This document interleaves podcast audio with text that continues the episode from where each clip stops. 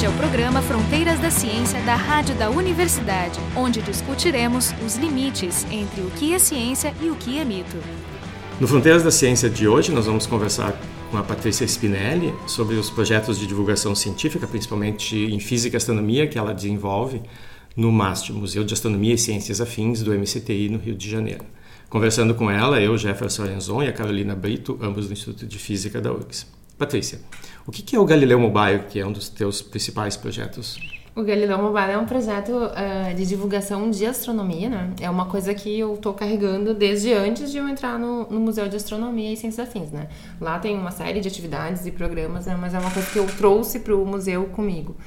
Eu comecei a trabalhar no projeto desde que ele nasceu, uh, que hum. foi no final de 2008, para se organizar para o Ano Internacional da Astronomia, que foi em 2009. E aí, na época, a gente pensava que ia fazer o projeto só, só naquele ano, né? Ele foi concebido para aquele ano. Mas, como é um projeto muito legal. Ah, vocês, vocês, tu ajudaste a conceber o projeto, sim, então? Sim, e aí, é, ele, a ideia, né, sempre foi é, fazer um projeto de itinerância que levasse hum, atividades de conceitos, conceito, envolvendo conceitos básicos de física, sobretudo astronomia, para escolas rurais, assim, escolas que não que não estão dentro dos centros urbanos, sobretudo porque é, são regiões que não têm tanto acesso né, a programas de divulgação. Qual é a idade alvo?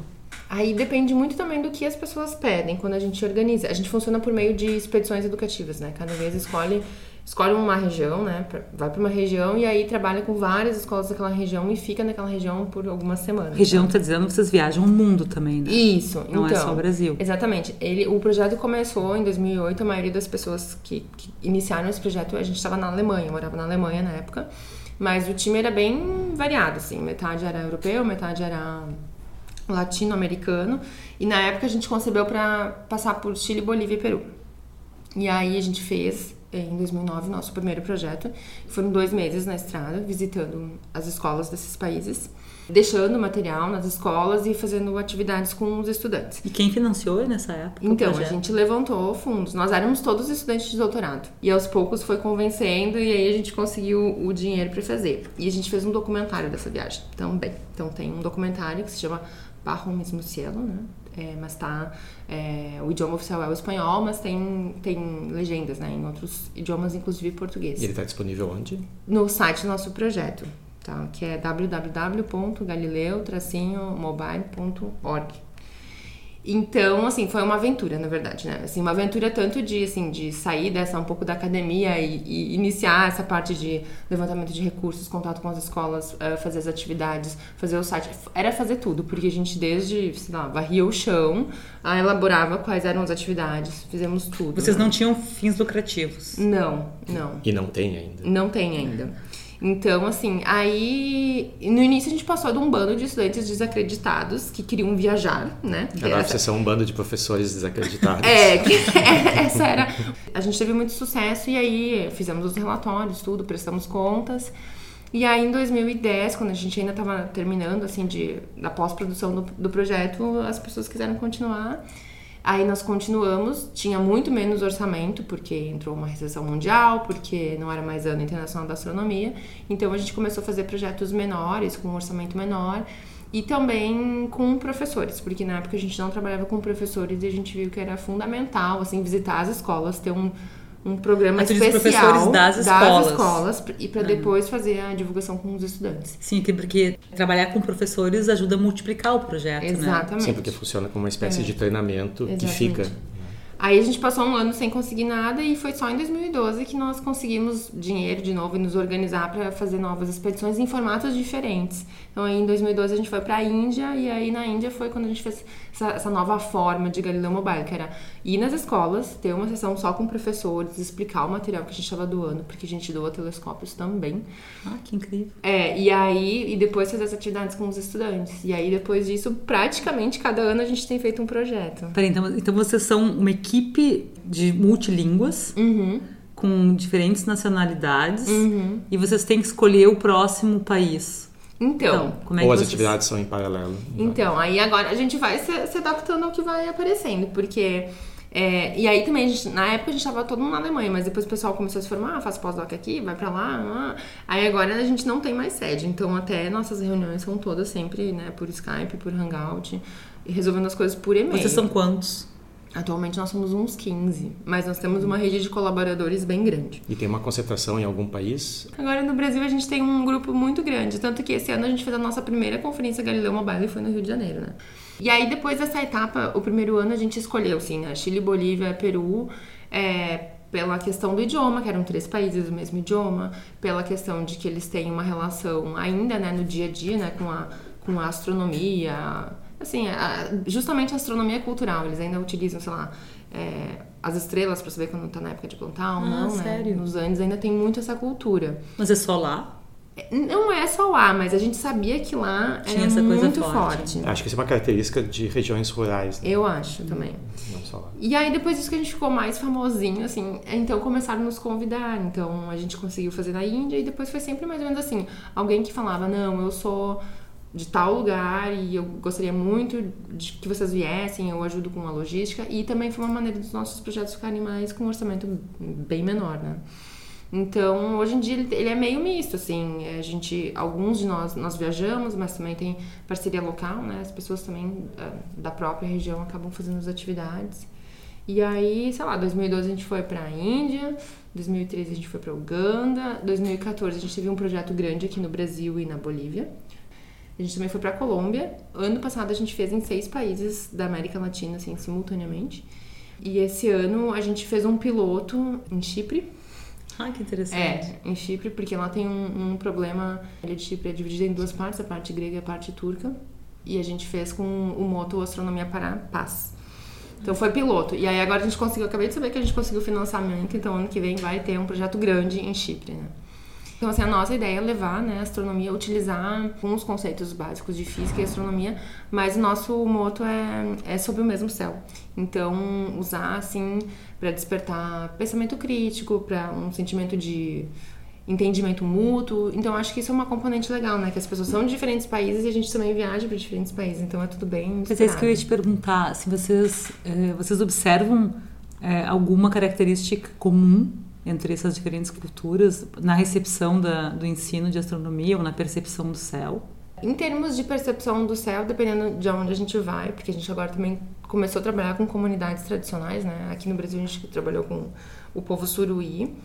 Claro, né? Aí se a gente está falando de conhecimento tradicional, então tem diferentes cosmovisões mesmo, de entendimentos, até do uso do céu para com diferentes fins, né? A gente como cientista a gente utiliza para ciência fundamental de- do modo que a gente define. Por, por isso que é importante o fato do foco ser rural, porque eh, em ambientes urbanos as pessoas mal sabem que existe um céu Exatamente. observável, né? muito menos usar isso como fonte de informação. É, aí, por exemplo, no povo suruí, eles têm até ah, alguma- alguns mitos sobre, a lei, sobre o sol, sobre a lua, e ele- esses mitos que são né, passados oralmente, eles têm uma função quase que social, né? Por exemplo, o mito da lua, do porquê que a lua é do jeito que é, tem a ver com o incesto, né? Então, por isso que a gente chama de etnociência, né? Então, tem tem um saber que também é transmitido e que também tem uma missão, né, dentro daquela sociedade. Tirando, né, essas comunidades assim que tem o saber tradicional, se a gente pega só mais a região assim rural, que tem escola regular e tal, assim, a recepção geral é sempre a mesma, porque não é que esses lugares não recebam apenas projetos de divulgação de ciências. Não tem aparelhamento cultural nenhum. Não tem cinema, não tem circo, não tem Então, a nada. observação noturna se torna grande Exatamente. atra- atração da Tipo, coisa. normalmente tem uma praça no máximo, uma igrejinha sempre vai ter, a escola, e é isso. Então, assim, não, não, não é só porque é astronomia, ou porque é física, porque é ciência, porque é divertido. É porque receber a visita de pessoas, para eles se torna algo muito valioso, né? E é mais do que isso, né? Tu tá basicamente revitalizando uma, um cenário, uma informação que eles já tinham.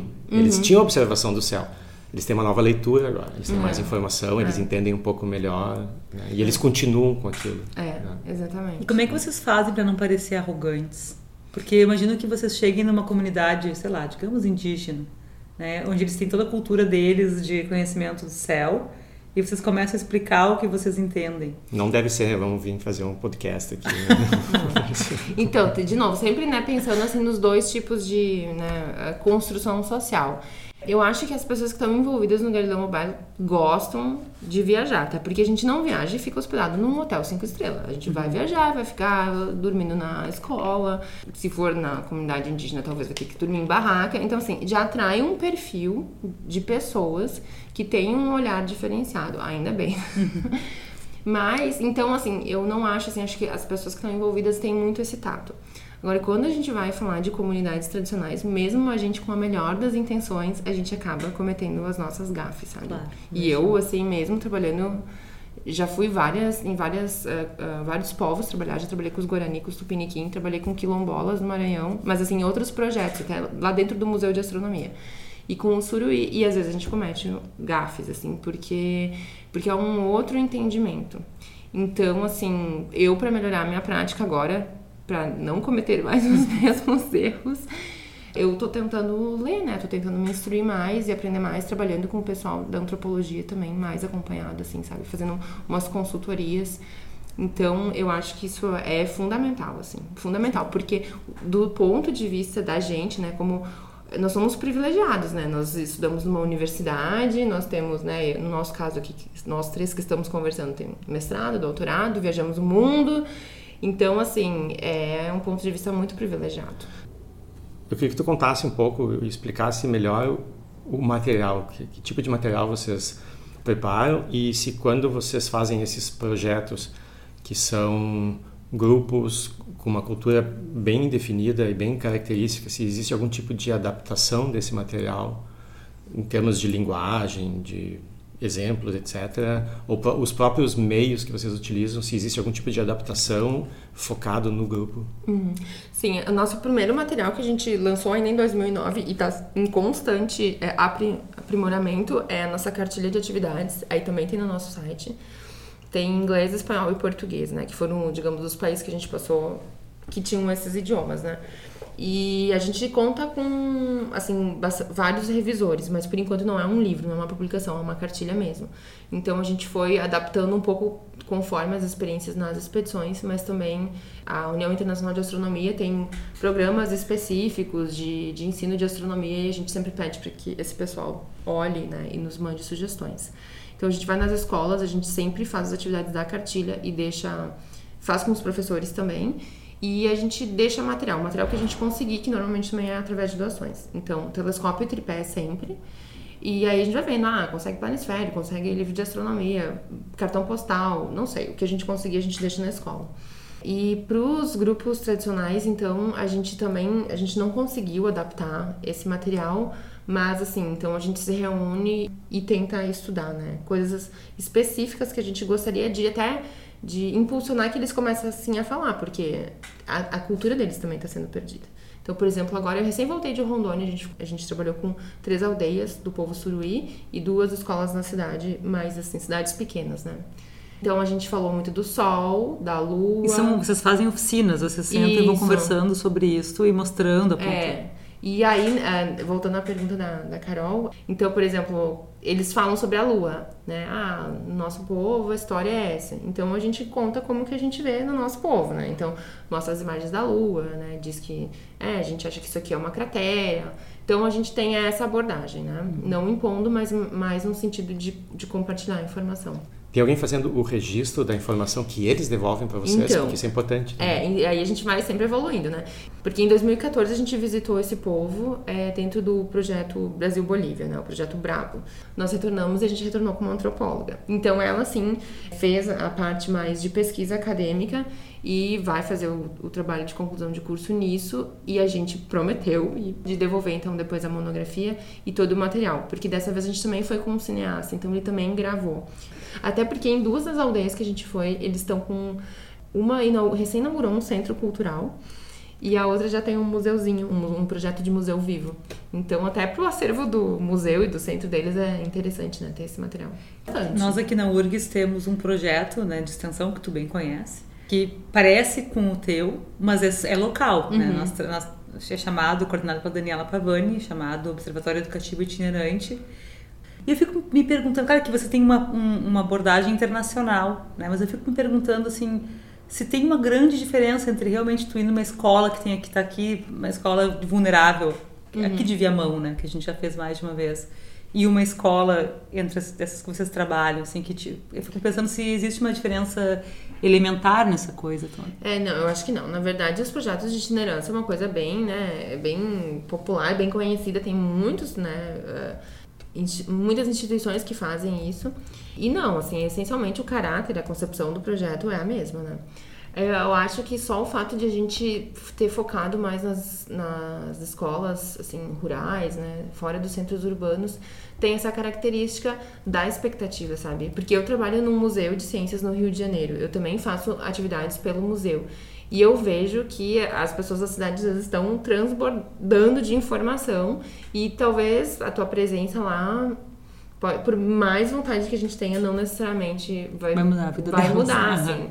Então, essa é uma diferença muito grande, assim. Eu acho que o pessoal que tá no interior e que não tem... É carência mesmo, Tem né? uma carência e aí acaba, assim, que a gente acaba até estabelecendo laços na vida daquela, daqueles estudantes, aquilo é um marco. E eu tenho certeza que eles podem não ter aprendido o conteúdo lá de astronomia, que Aldebaran é uma estrela do escorpião. Mas, assim, eles nunca mais na vida deles vão esquecer aquela experiência, sabe? Mas e, e, vocês têm como medir o impacto ou é só uma, é uma coisa qualitativa? Porque essa é uma outra das minhas frustrações dos projetos de extensão é. que nós temos aqui, é medir o impacto. É, então, assim, a medição, assim, até agora voltando também um pouco para minha área de pesquisa do MAST, né? É, a medição de impacto existe, né? Existe maneiras de analisar impacto. É uma coisa bem difícil, não é uma coisa fácil, é uma coisa longitudinal, né? De longo prazo. Então, a gente não consegue medir o impacto, mas a gente pode avaliar o projeto, né? Porque essa é, talvez é uma diferença grande entre o ensino e a divulgação. O ensino a gente avalia para ver se aprenderam, né? Nós avaliamos os sujeitos. Na divulgação, o que, que a gente quer? Melhorar as nossas ações. Então, a gente fa faz com que os sujeitos nos uhum. avaliem, né? Então, a gente tem algumas, é, algumas formas de avaliar né, as nossas ações. Não está nada sistematizado, mas no MAST, por exemplo, que já é uma instituição de pesquisa nessa área, a gente já tem mais é, ferramentas prontas, né? E assim, a gente sempre vê que alguma coisa muda. Agora, como que a pessoa se apropria disso e realmente vai mudar suas atitudes perante a vida é uma coisa que realmente tem. Aí tem que fazer um projeto para avaliar o impacto e acompanhar essas pessoas ao longo da vida. Mas a gente tem histórias muito legais, assim. A gente tem histórias de um menino na Índia que depois estava no ensino médio e agora a gente já sabe que ele está fazendo astronomia nos Estados Unidos. Ah, ele mantém contato com vocês? Sim, tem um outro menino boliviano que é, tem a história dele, o Leonardo. Ele tinha uns seis anos quando a gente foi lá, ele estava no clubinho de astronomia amadora e a gente, e ele fez parte do nosso documentário. E ele era super esperto, ele está no início do documentário. Aí quando a, a, tem duas gurias do nosso projeto, elas foram com, a gente foi convidado para apresentar numa na conferência das Nações Unidas para o Uso Pacífico do Espaço, o nosso projeto. Então as meninas foram e apresentaram justo o trechinho que apareceu o Leonardo e tinha a embaixadora da Bolívia lá. Então, assim, ela disse: Não, eu vou falar com esse menino. E aí, esse menino hoje em dia tem bolsa de estudo, sabe? Com relação a, a gênero, vocês identificam uma diferença importante dentro das culturas, do gosto das meninas e meninos? Então, eu acho que. Porque quando a gente está falando assim, em escola rural, eu acho que a questão da, do gênero ele não, não aparece no sentido de que todo mundo ali tá no mesmo estágio de. Como é que eu vou dizer? Carência, talvez, não sei se essa é a palavra, sabe? É uma coisa que transcende, sabe? É porque ninguém ali tem oportunidade. Mas tu acha que é isso ou simplesmente porque eles têm são muito novos em geral, ainda não teve tempo dos de sentir um efeito de segregação imposta pelos pais assim, acho, acho também, acho também. Acho que tem isso mas, e, e, engraçado também que uma vez eu trabalhei com. Isso já era dentro da cidade, tá? Não era nem Galileu Mobile, isso era um outro projeto que chama Mars Academy, que nos contataram pelo nosso know-how, mas era de uns americanos que estavam indo fazer na Cidade de Deus um projeto também, de astronomia e ciências espaciais. E aí era população vulnerável, assim, algum, uma, alguns dos meninos lá estavam em situação eram todos ótimos, assim, super inteligentes, mas situação vulnerável. Aí eles achavam que astronomia era isso aí é coisa de menina. é que o gênero ele tá já mais numa outra, ele tá dentro de uma outra situação de exclusão social ali, tá todo mundo de certa forma Excluído. excluído, sabe? Mas você, e por exemplo, e tu não sente o contrário, por exemplo, por ser, por ser mulher, não sei se a equipe de vocês tem muitas mulheres, mas eles, tu sente algum preconceito? Não, eu acho que não. Acho que não. É, talvez por causa disso também, que muitos acham que a gente é professor, né? E aí, como eles estão acostumados a ter professoras mulheres, acho que em relação a isso. É normal não, pra eles. normal, Então, a maioria da normal. equipe é feminina. A gente tem 50%. Ah, tá bem distribuído. Tanto assim, geograficamente, pessoas de diversos lugares, quanto de gênero também tá bem distribuído. E com relação a essa, questão da língua, então vocês escolhem quem vai pra Índia, por exemplo? É, Quem- na Índia a gente quem- vê que a gente precisou de tradutor. Ah. Mas a gente fez lá um projeto de baixo custo, porque tinha uma conferência muito grande acontecendo na Índia e vários dos nossos membros iam para apresentar na conferência e aí usaram as passagens do instituto e ficaram mais tempo. Mas aí era pra ser, porque a Índia tem, bom, 200 línguas oficiais, apesar É. do inglês ser uma delas, né? É, lá a gente precisou de tradutor. Mas era uma outra língua que não é inglês, no caso. Canadá, o nome da língua. E existem grupos que se interessam e tentam fazer algum tipo de associação e levar o trabalho de vocês? Ou seja, grupos independentes que se associam a vocês? Sim, muitos. Na Índia, por exemplo, teve eles criaram um clubinho deles de astronomia. Eu acho isso talvez seja o, o- impacto, né, maior que a gente está conseguindo. Em Uganda não tem astrônomo, não tinha na época nenhum astrônomo profissional no país, mas tinha um astrônomo amador e, uma professora que nos convidou, que ela é, promove os cafés scientific, que é até uma coisa muito comum no, no Reino Unido e estava ajudando a promover em Uganda. E aí, por exemplo, o Ghazali, que era o astrônomo amador, ele ficou envolvido conosco, assim, e, e ali ele, tipo, ele resolveu fundar o clube dele de astronomia amador. Então ele fundou mesmo. Ele é da área de ciências da computação, mas depois ele já conseguiu uma bolsa para ir fazer um curso de radioastronomia. E agora ele tá se programando para fazer um doutorado. Então vocês estão tirando algumas raízes. né? É, exatamente. E em Rondônia, por exemplo, agora, a pessoa que nos chamou, que é indigenista, ela está fazendo um curso de formação de eh, mediadores culturais para os povos da região e ela coloca módulos de astronomia no curso. Então, por exemplo, tem essa- essas ações, assim, sabe, que vão se multiplicando, né? Mas é por isso que é importante ter um contato no local muito forte que tenha vontade, porque senão é bater cabeça. É, eu acho que esse tipo de, de esforço é, é importante e, tem, exi- existe uma barreira muito grande que é eu tenho um grupo de astronomia ou de ciência ou de pessoas interessadas em qualquer assunto científico, mas que são amadoras, que não têm uma formação formal, e depois existe um grupo mais acadêmico e, e a barreira que existe é uma barreira de desconfiança entre esses dois grupos, né? O acadêmico acha que aquele pessoal é incompetente para para fazer aquilo, os, os outros têm medo né, dessa dessa reação, então eles eles não se comunicam. Eu não sei se vocês se sentem como algo intermediário Eu acho que sim, eu acho que sim, de novo, porque as pessoas que participam do projeto estão muito abertas, né, para isso, então, para fazer essas pontes. Até porque nosso objetivo não é. A gente já debateu o que, que é melhor, ficar continuamente numa região ou a gente ir para vários lugares. As duas coisas são válidas, mas a gente tem que escolher o que queremos ser. Então, assim, como no melhor dos mundos a gente quer que as ações eh, se multipliquem e continuem, é muito importante a gente talvez ir uma primeira vez e depois continuar o, o- dando esse suporte, né, o apoio para que as pessoas de lá continuem fazendo isso.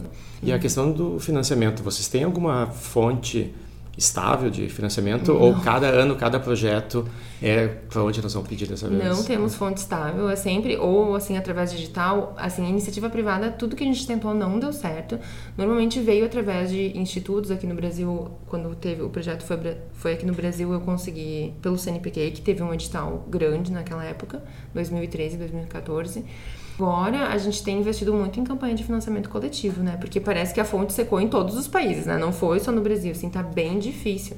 Pô, mesmo vocês se tornando conhecidos e cada vez com mais projetos, vocês não conseguem. Não consegue. Agora, pelo menos o financiamento coletivo, as duas vezes que a gente tentou, deu certo, porque a gente já tem uma rede grande, assim. E o status agora é de uma atividade oficial do MAST ou ainda continua sendo feita informalmente? A gente assinou um acordo de cooperação com o MAST, até porque agora tem dois membros do Galileu Mobile que conseguiram vir ao MAST como bolsistas PCI, que é o Programa de Capacitação Institucional do CNPq, para as instituições do MCTI. Dá, né, o, o, assim, o MAST endossando nos dá um apoio, porque a gente pode Claro. usar o endereço, do, assim, coisas muito básicas, sabe? com certeza. O nome. O nome, tudo. né? E dá pra tu falar, comentar um pouquinho pra gente, algum, só por cima, alguns outros projetos que vocês tenham lá de divulgação científica? Sim, o mais popular nosso é o programa de observação do, do céu, do MAST, que já ocorre faz 30 anos. Ocorre sempre nas quartas e sábados. Então, quem quiser ir lá observar o céu, vai. O diferencial é que a gente utiliza um dos telescópios de valor histórico na nossa observação. Então, porque nós, nós temos o, o, o acervo do Observatório Nacional, virou parte do, do MAST. Então, a gente utiliza um desses eh, grandes telescópios que foram utilizados em projetos científicos. Então, é um, um barato, né? O pessoal adora. E É, funciona daí de noite pro grande público. Exatamente. Aí tem várias atividades de final de semana lá no MAST também. A gente tem. eh, participa bem ativamente da Semana Nacional de Ciência e Tecnologia. E, assim, mais de minha contribuição, além do Galileu Mobile, a gente também tem o projeto Meninas no Museu, né? Que é parecido com o de vocês aqui na, na URGS. Então, as meninas vêm para o museu. Meninas de que idade? Elas são do ensino médio. E a gente tem um bem bacana também, que é de empréstimo de material. A gente tem um kit, os professores vêm, aprendem a, a manusear o kit e levam o kit educativo para a escola e eles que fazem as atividades. Então, nesse kit tem um telescópio solar. Então, o professor aprende a pilotar o telescópio, Pois é. retira e faz a ação na escola. Sem, vocês- assim, a nossa, nossa ajuda, né? Pois é, a pergunta que eu ia fazer sobre a nossa ajuda é um pouco essa questão da, de que a gente observa aqui, da necessidade das pessoas buscarem essas informações. Uhum. Porque sempre que a gente ofereceu, deu bobagem. Né? Uhum. As escolas faziam corpo mole ou diziam, achavam ótimo até terem que encontrar uma cadeira para tu sentar. Né? Uhum. Ninguém queria fazer nada a não ser essa coisa passiva. Então, vocês fazem como? Vocês pedem, as escolas têm que procurar vocês para se É. inscrever. O Olhar para o Céu, que é esse projeto de empréstimo de telescópio que tá, tá um sucesso. A gente tem lá permanentemente no site do MAST, mas aí cada às vezes aumenta a procura, às vezes diminui. Aí a gente pede para publicar no Face do museu, que tem, sei lá, 15 mil seguidores. Mas mesmo tendo 15 mil seguidores, os professores vêm e eles. Ah, fiquei sabendo porque alguém me falou e tal, ouvi no Face. Mas todos eles falam, ai, mas tinha que ser mais divulgado, né? Porque eu fiquei sabendo por acaso, mas os meus colegas não sabem. Então, assim, mesmo a gente fazendo um esforço contínuo, eu acho impressionante como é, a nossa voz ainda não é escutada, sabe? E olha que o Museu de Astronomia tem um canal muito amplo também nos meios de comunicação. Assim, frequentemente a gente sai no jornal, assim, nossa programação sai no jornal do meio-dia. E mesmo assim, mesmo Ah, assim as pessoas não É, sabem. eu acho que, que existe o, que o Brasil ainda é muito novo em termos de atividades de divulgação científica. Elas são praticamente todas isoladas. Várias delas já conseguiram acumular um, que nem vocês têm 15 mil seguidores, a gente tem mais ou menos o mesmo número, né? Mas essas atividades elas ainda se comunicam pouco entre si. É. né? A gente tem de alguma maneira conseguir juntar essas essas comunidades. Ou seja, se instantaneamente os nossos 15 mil, 10, 15 mil ouvintes, por causa desse programa, ficarem conhecendo o trabalho de vocês, gente está unificando essas comunidades. A gente precisa fazer isso com todos os outros divulgadores do, do país. Então a gente vai fazer assim, a gente vai publicar o Fronteiras da Ciência no Face do MAST e quem tá escutando e for no Rio de Janeiro vai lá, passa lá, faz a observação do céu e fala para as pessoas que conhecem no Rio de Janeiro. Depois o né? lucro a gente divide. Exatamente. é zero dividido, né, por três, zero, né? É, porque acho que uma coisa é a gente não a gente não está competindo por essas pessoas. Ninguém vai deixar de ouvir o nosso programa para participar de para ouvir outro podcast ou para participar de outras atividades. É, com relação a essa questão de tu disseste que, que, não conhece, que o pessoal não conhece os programas, isso é verdade. Mas aqui no Rio Grande do Sul a gente está com, com um certo problema, assim, nos projetos de extensão que nós temos, esses observatórios de educação, de astronomia e o Meninas na Ciência, a gente tem muita procura. Só que o que eu observo é assim, ó, as pessoas nos procuram para que a gente vá fazer uma palestra, que a gente vá fazer uma oficina. Só que é sempre uma questão bastante passiva, assim. Então, o problema é que a gente está sem braço. Essa questão de tu ter uma espécie de kit, tu consegue formar um professor para depois propagar a coisa, é uma ideia muito interessante. Mas uma história engraçada é o seguinte: a gente tem um cartão corporativo, sei lá, o museu vai à sua escola. Aí de um lado tem planetário itinerante e o telefone do Carlos Henrique, que é o planetarista, e telescópios na escola, olhar para o céu, o meu telefone lá. Então a gente usou o mesmo cartão para distribuir nas escolas, porque basicamente são as duas formas que a gente vai à escola sistematicamente. O Carlos Henrique fez o, pre- o- preencheu praticamente o ano inteiro com as saídas de planetário. Ele vai duas vezes por semana na escola. E a gente, seis empréstimos por mês. Só que o planetário vai à escola com uma equipe. Assim, ninguém desistiu. Todo mundo que se inscreveu, ninguém desistiu. A gente, que era o contrário, né? Que o professor tem que vir. Teve um boom, assim, de inscrições, mas acaba, assim, que todo mês a gente não tem as seis inscrições. A gente sempre acaba atendendo menos. Porque tem a contrapartida. Ah, eu tenho que... Sim, eu tenho que ser o, o agente ativo, né? Que essa é uma grande dificuldade. Exatamente. Mas é justamente a gente tem que então tentar fazer com que as pessoas go gostem de ciências, valorizem a coisa para poder vir, né, até é. nós. Então esse foi o Fronteiras da Ciência. A gente conversou com a Patrícia Spinelli do Museu de Astronomia e Ciências Afins do MCTI. Conversando com ela, eu, Jefferson Lenzon, a Carolina Brito, os dois do Instituto de Física da URGS. O programa Fronteiras da Ciência é um projeto do Instituto de Física da URGS. Yeah.